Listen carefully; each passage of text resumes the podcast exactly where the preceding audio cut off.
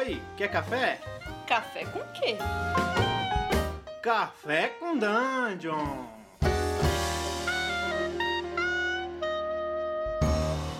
Bom dia, amigos do Regra da Casa. Estamos aqui para mais um Café com Dungeon, a sua manhã com muito RPG. Eu sou o Rafael Balbi, eu estou bebendo aqui um café preto puro, bem simplão, num copo americano. E a gente está aqui com o Carlos. Fala, Carlos. Opa, bom dia, gente. Bom dia. Estamos também com a Caroles. Fala, Caroles. Olá, tudo bom, pessoal? Bom dia, boa manhã para todos vocês, com muita luz e energia positiva. Olha só que Caramba, positivo, cara. Fiquei até Caramba, animado. Eu tava com... Que mensagem de vida, hein? Energia! Quem ouve pensa que eu faço yoga. É, cara, pô. Eu faço yoga, eu só, só, só solto pum, fico com vergonha e saio do yoga. Mas bom, vamos lá. Pô, cara, peidar na yoga é normal, hein? Ah, mas eu fico com Não vergonha. precisa ter vergonha, não. Cara, eu só, eu só peido no banheiro. Aham. Bom, vamos falar hoje sobre criação de peidor, quer dizer, de personagem. Vamos falar de criação, criando nossos personagens.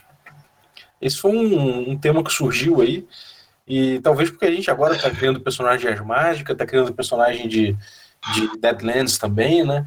Então acho que tá um, tá um tema que a gente está se confrontando bastante. É, cara, eu particularmente passei por algumas épocas na minha vida. A primeira época quando eu fazia personagem arrudo, nem olhava para a cara do personagem, nem sabia quem ele era. Queria olhar para o se ele só queria saber se ele tinha os stats bons para poder jogar com muita força, muita destreza e tudo mais.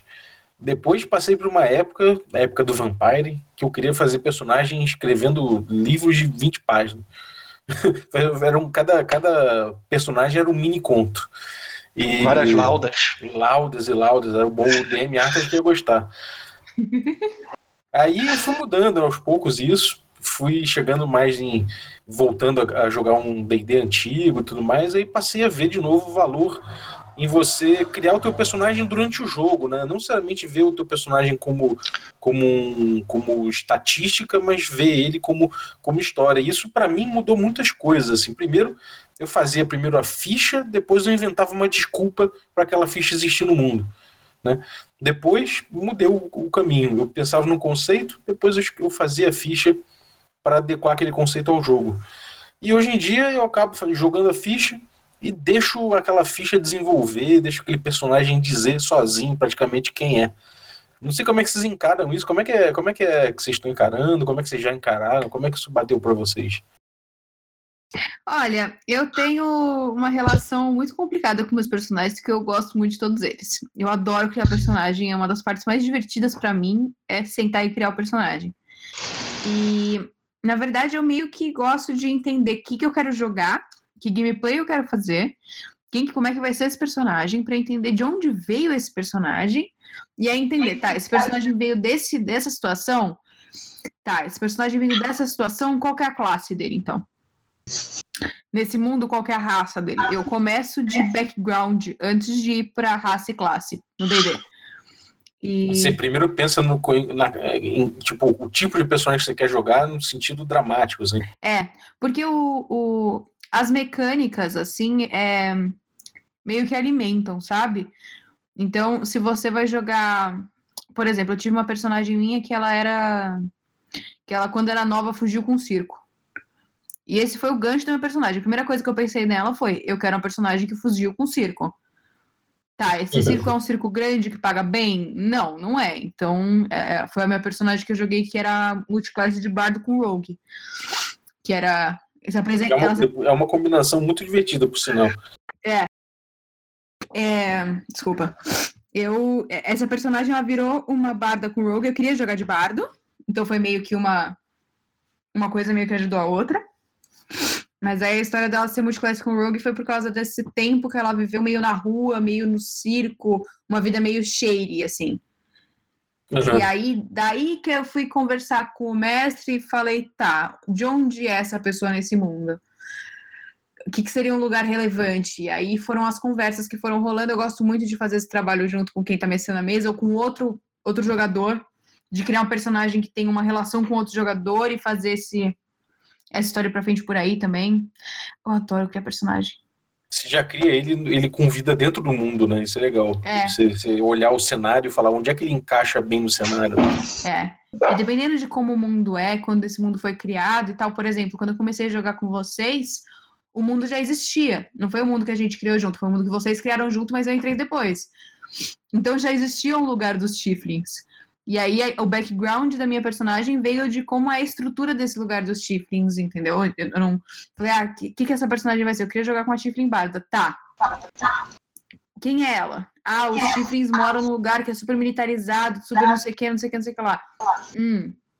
Tá, e como é que a personagem veio disso pra virar uma barda? Qual é a história dela? E foi isso. Eu gosto E não, muito. e não é uma bárbara, uma, uma barda cuzona, não é uma barda que toca tambor pra ver a galera se matar, né? Não, é, é, é, é, né? nem um pouco isso, na real. É, foi, foi meio da, do background, que, que a personalidade dela veio também, entendeu? E criar uma outra coisa que vai alimentar a plot, que pode alimentar a plot ou não, mas que você consegue fazer as decisões da história com uma pessoa de verdade. Eu não tô fazendo as minhas decisões, tô fazendo as decisões dela. Que é diferente. Sim, sem dúvida. Você começa, você começa a perceber que o teu personagem não é você cada vez mais, né? É, e, Por mais que ele guarde sempre alguma coisa de você, ele não é você. É, e assim, uma coisa que. é, eu escrevo bastante, né? Eu gosto de escrever, eu, eu sou roteirista. E uma coisa que você percebe quando você tá escrevendo é que você chega numa hora, comigo isso acontece muito, que minha personagem tá fazendo coisa que eu não quero que ela faça. Que não tá me servindo pra história, que tá me dando dor de cabeça, que tá me fazendo ter que ajeitar plot. Mas que eu cheguei num ponto com o personagem que ela já existe por ela mesma, ou ele já existe por ele mesmo. Então, tem uma hora que você olha e fala assim, bom, agora eu vou ter que resolver isso, porque meu personagem, eu botei ele nessa situação, a reação seria essa. É, isso é bem doido. Isso é um, é um ponto que você chega que é uma sofisticação em termos de personagem, né? É uma desgraça, mas é divertido. E tu, Carlos? Cara, eu vou ser bastante sincero, é, e normalmente eu crio os personagens através de uma frase engraçada que vem na minha cabeça. Isso daí é, é, normalmente eu, eu penso muito nisso. Eu gosto de pensar em nomes engraçados, né, tipo Paulinho Maniçoba, essas porras assim que eu botei lá no Glória como NPC. Nossa, Paulinho Maniçoba foi, foi o nome que E aí, cara, bombou, cara. Baseado nesses nomes loucos, normalmente eu crio o personagem. Então tem um conceito antes de ter classe e tudo mais. E aí eu penso é, no conceito, penso que, que, que classe, que, que papel vou desempenhar no mundo, que possa combinar com aquele conceito. E aí, cara, depois disso é puro power game. tu pensa, Sinceramente é isso. Eu penso no, no- Eu penso primeiro no conceito, não penso na classe, então nem sempre eu vou jogar com a classe mais forte do jogo.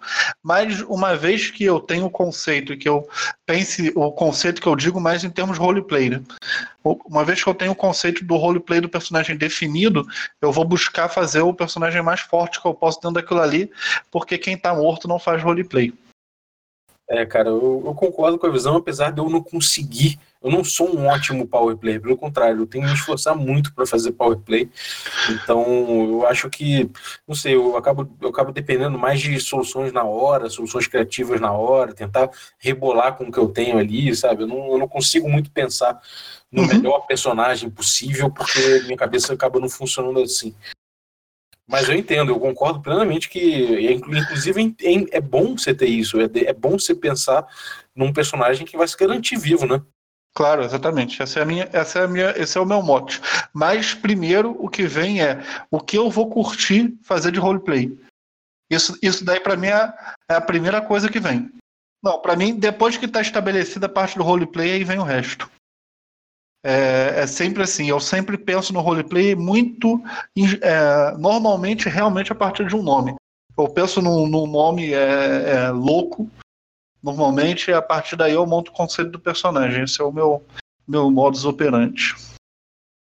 É, cara, é, vocês, vocês têm, tipo, alguns personagens favoritos, assim, tipo, ah, esse aqui foi, foi o meu personagem que, mais, que eu mais gostei de interpretar, o personagem que mais bateu na veia, esse aqui, porra, pra mim foi histórico. O que vocês, vocês têm, têm isso ou, tipo, pra vocês todo, todo personagem é um filho e todo filho é igual? Não, tem personagens que eu fiz que eu não gosto, por exemplo. É, mas é, entre os que eu curto, um dos que eu mais gostei foi o Rosette Engadeira, que eu joguei 7C com o Ramon. Esse personagem foi bem divertido para mim de jogar e, e, e, por isso eu achei legal. Isso aí. Esse personagem ele tem uma das cenas mais engraçadas que eu já vi em todos os RPGs que eu já, já joguei.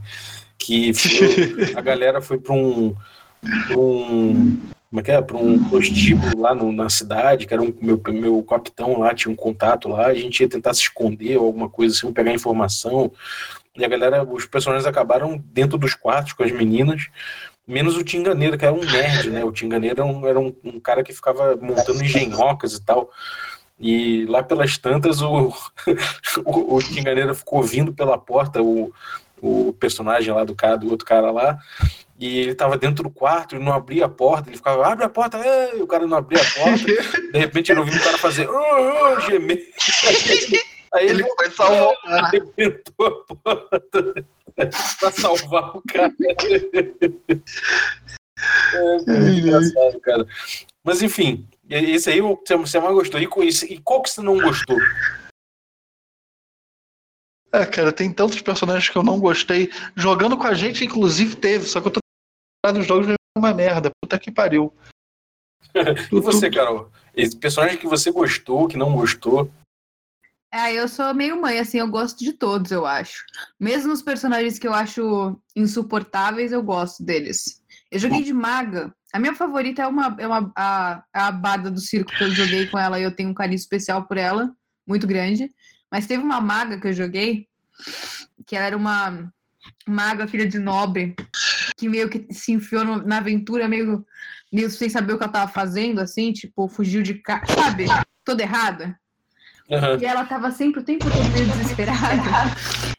E ela queria muito impressionar um outro mago que tava na party. E ela era muito. Ela era tipo a nerdzinha da sala. Então ela ficava puxando o saco dele. Só que ela era muito ruim, muito desengonçada. Foi um gameplay bem divertido de fazer, assim. Foi, o, foi, foi engraçado de jogar com ela. É maneiro que você tá falando de personagens de D&D, né? E mesmo assim tem, tem uma profundidade, uma profundidade de personalidade interessante quando você fala. É, é muito divertido para mim. Eu preciso justificar. É coisa de gente que tem muita justificativa de personagem em muito lugar. e o pior? Você tem algum pior que você fala, caralho, isso não deu? Cara, difícil. Bem difícil. É, né? Cara, os meus preferidos, assim, eu acho que eu tenho muita memória desse tempo dos personagens de. de eu tenho um personagem de mago, que eu joguei muito tempo, Mago Ascensão, que era um personagem que era um, é, é um, um é um mago completamente desse mago de engenhoca também, não sei o quê. E ele foi um personagem que eu, que eu peguei muito na veia, desde o início. Ele era um cara muito teimoso com certas coisas, ele não acreditava em espírito, e tinha uma, tinha umas, umas questões filosóficas dele que eram muito. Era muito. Eu me identificava muito com ele, sabe? Eu, eu, não, era, não é só aquele personagem que tem alguma coisa que é semelhante a você, não. Aquele personagem era praticamente todo igual a mim, pensava igual a mim, sabe? Então, eu, como eu tinha muito meu nele, foi um personagem que foi muito bom de interpretar, muito natural, e eu me apeguei muito a ele.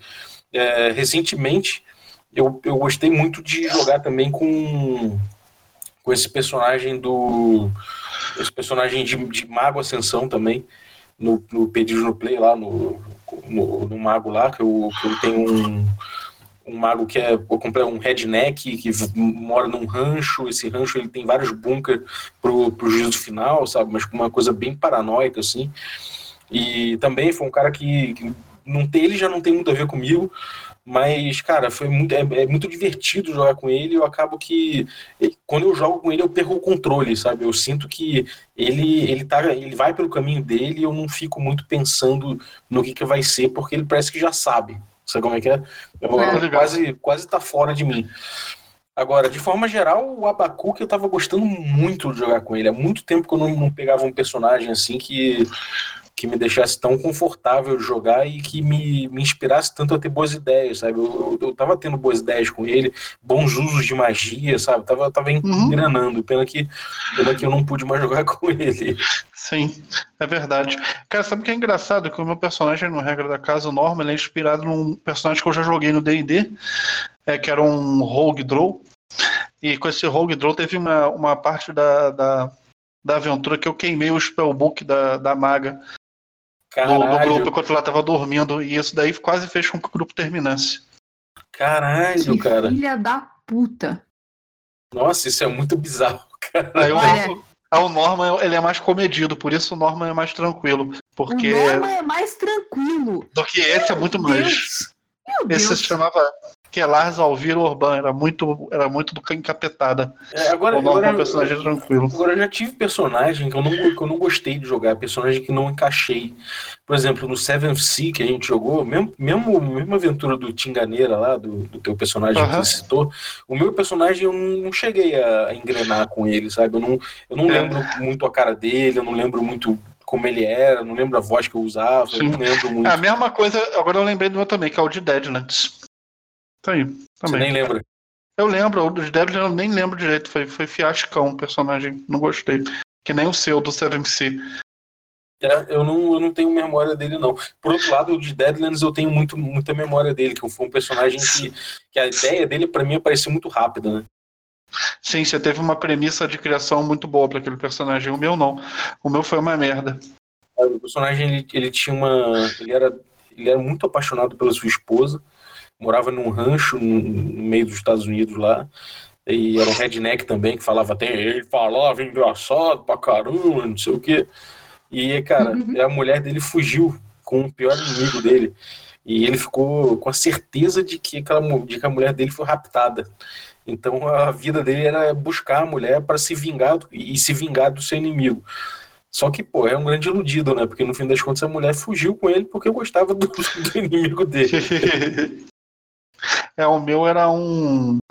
Ele era inspirado no, no, no- num líder religioso que é aquele pastor Zangief, da, acho que ele é da Assembleia de Deus, da Igreja Universal. Mas mesmo assim não engrenou muito. É engraçado, cara. Tem personagem que não engrena mesmo. E vocês acham que o sistema, o jogo que a gente, que a gente joga, tem algum papel nisso? Pra Uhum. caramba. Eu acho, pelo menos, assim, que quando eu vejo um. Eu fui jogar Seven Sea e aí eu tava pensando no meu personagem, eu tava olhando os, os tipos, sei lá o nome. E aí tinha rameira. Aí eu falei, você tá brincando comigo que você tem a classe aqui, classe vagabunda, você tá de palhaçada com a minha cara. E tava lá, a classe, com fit, com tudo. Eu falei, ah, é isso mesmo. Quando que eu vou ter, quando que eu vou ter essa oportunidade novamente? E aí foi isso.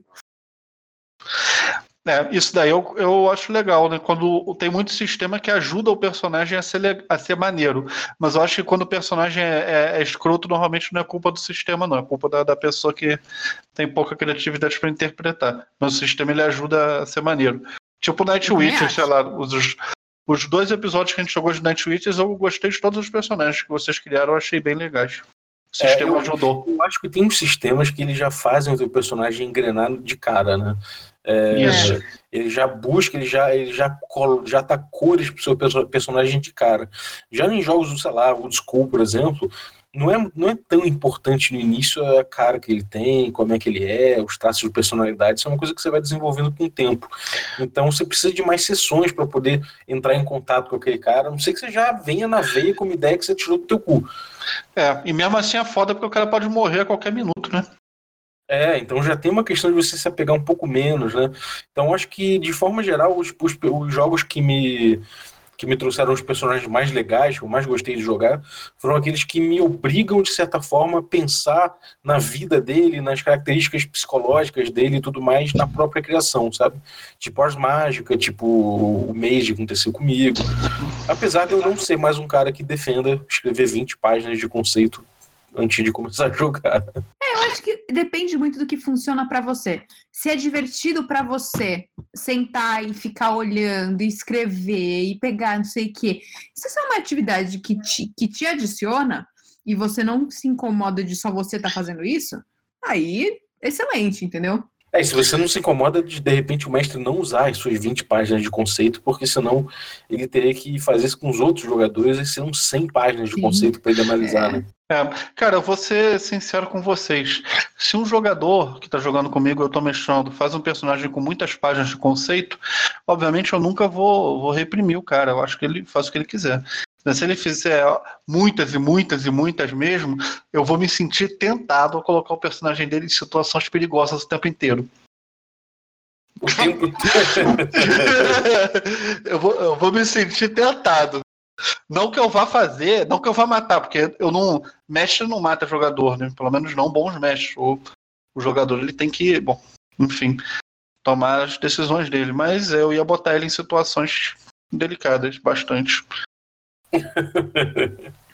É, cara, eu entendo.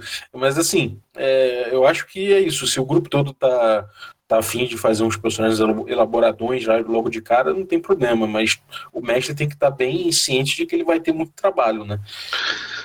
Sim, com certeza.